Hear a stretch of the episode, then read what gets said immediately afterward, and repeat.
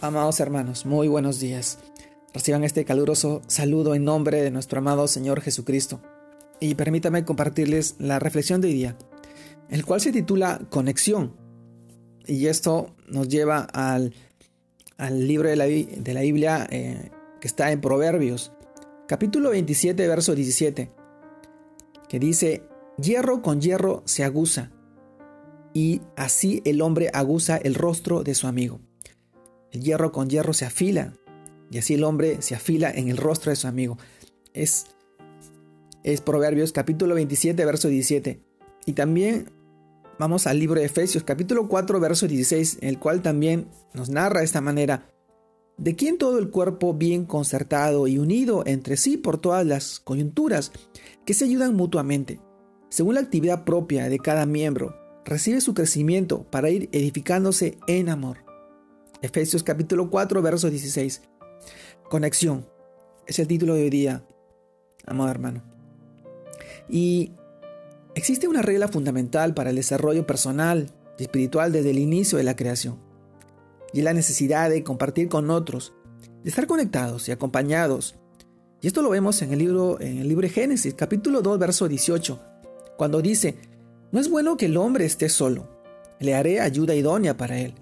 Desde el inicio Dios sabía que los seres humanos no podíamos estar solos o completamente aislados. Necesitamos de otras personas para que nuestra correcta formación y edificación. Es por eso que nacemos en el seno de una familia y luego por la fe en Cristo hacemos parte de la familia de Dios. Efesios capítulo 2, verso 19. Sí, pero resulta que hoy en día es una de las bases que más sutilmente se está destruyendo nuestra sociedad y en nuestro entorno. Y aunque contradictorio, pero cierto, una de las principales causas de esto son las llamadas redes sociales, donde promueven las relaciones interpersonales y la conexión con otras personas, pero en realidad lo que se está logrando es todo lo contrario. Nos están alejando de las personas reales para conectarlos con perfiles virtuales, o en otras palabras, nos están cambiando una relación directa y real por una con intermediarios y probablemente falsa.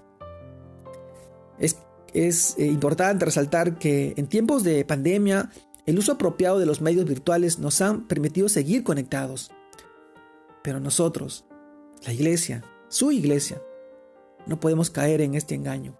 Sabemos que tenemos el privilegio de ser miembros del cuerpo de Cristo, donde estamos conectados unos a, a otros por las coyunturas y para ayudarnos, animarnos, edificarnos y crecer en aquel que es nuestra cabeza, Cristo Jesús.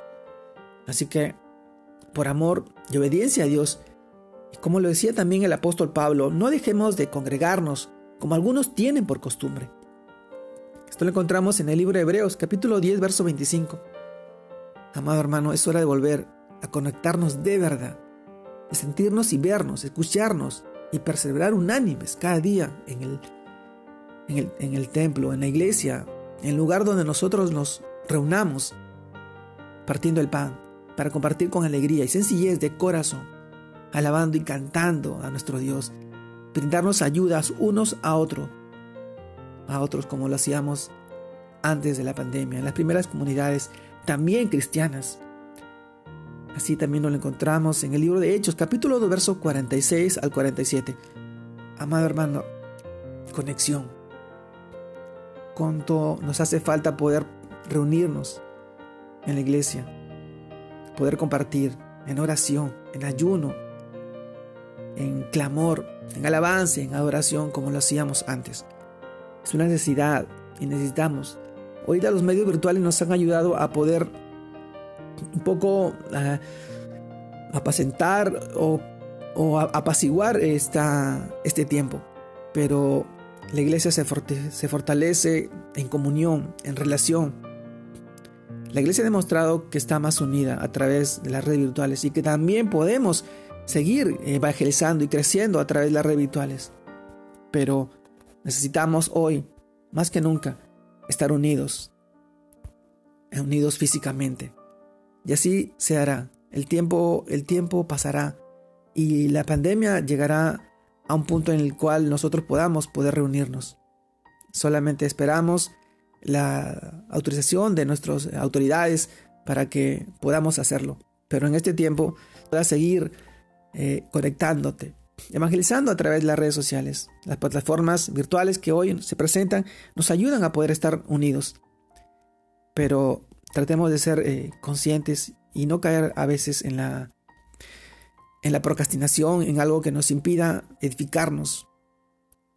En este tiempo yo te animo a que puedas seguir fortaleciéndose en su palabra, a creciendo, para bendición tuya y la bendición de tu familia, de tus hijos y tus seres queridos. Te mando un fuerte abrazo, Dios te guarde y te bendiga. Saludos a todos mis hermanos. Un abrazo grande a la distancia.